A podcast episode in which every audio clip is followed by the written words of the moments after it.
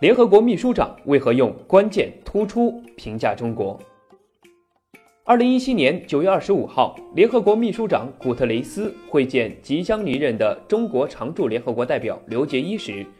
对中国坚定支持联合国和多边主义表示赞赏，用“关键”“突出”这两个词来评价中国。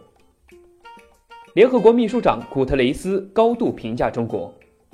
二零一七年九月二十五号，古特雷斯在会见即将离任的中国常驻联合国代表刘杰一时说。中国作为安理会常任理事国和最大的发展中国家，在联合国和国际事务中作用关键，贡献突出。在二零一六年十一月二十八号，古特雷斯接受习近平会见时说：“当今世界，中国已经成为联合国事业和多边主义的重要支撑。中方建议建立亚洲基础设施投资银行，积极参与联合国维和行动。”并斡旋解决冲突，大力支持和帮助其他国家发展，对国际和平与发展作出重要贡献。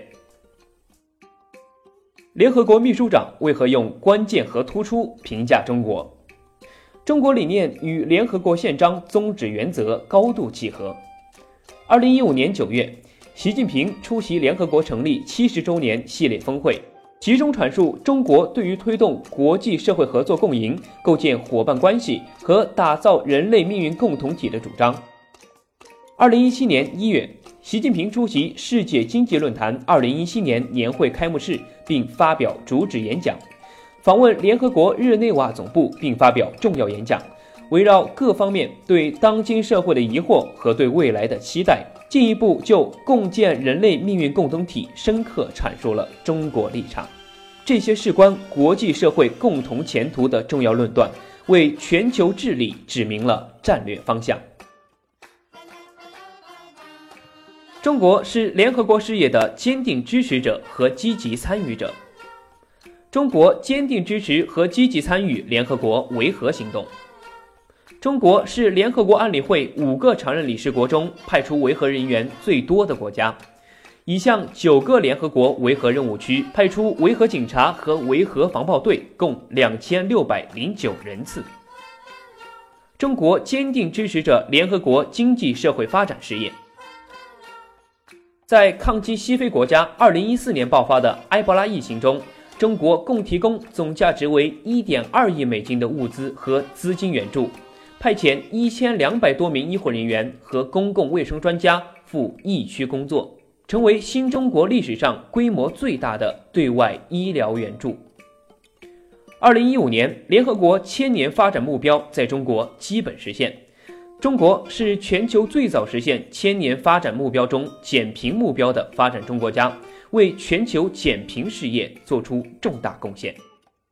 在二零一七年“一带一路”国际合作高峰论坛上，中国宣布向“一带一路”沿线的发展中国家提供二十亿人民币的紧急粮食救援，向南南合作援助基金增资十亿美元，向有关国际组织提供十亿美元，落实一批惠及沿线国家的合作项目。中国是多边主义的坚定践行者。中国提倡建立了中非合作论坛、中拉合作论坛，提出“一带一路”构想，推动开启亚太自由贸易区建设进程，成立亚投行、金砖国家开发银行和应急储备安排，设立丝路基金等。这些中国理念畅想联合国，并转化为国际共识。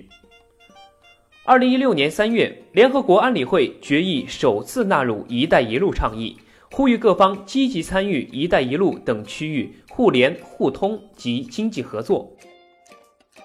二零一六年十一月，联合国大会首次在决议中写入“一带一路”倡议，欢迎“一带一路”等经济合作提议。二零一七年三月，安理会决议首次载入构建人类命运共同体的重要理念。以合作共赢精神构建人类命运共同体。二零一七年四月，第七十一届联大通过关于纪念世界创新日决议，首次在联大决议中写入中国大众创业万众创新理念，呼吁各国支持大众创业万众创新。二零一七年九月十一号，第七十一届联合国大会通过关于联合国与全球经济治理决议，把中方提出的共商、共建、共享原则纳入决议。中国理念符合各国共同利益，符合人类发展方向，符合世界进步繁荣大潮，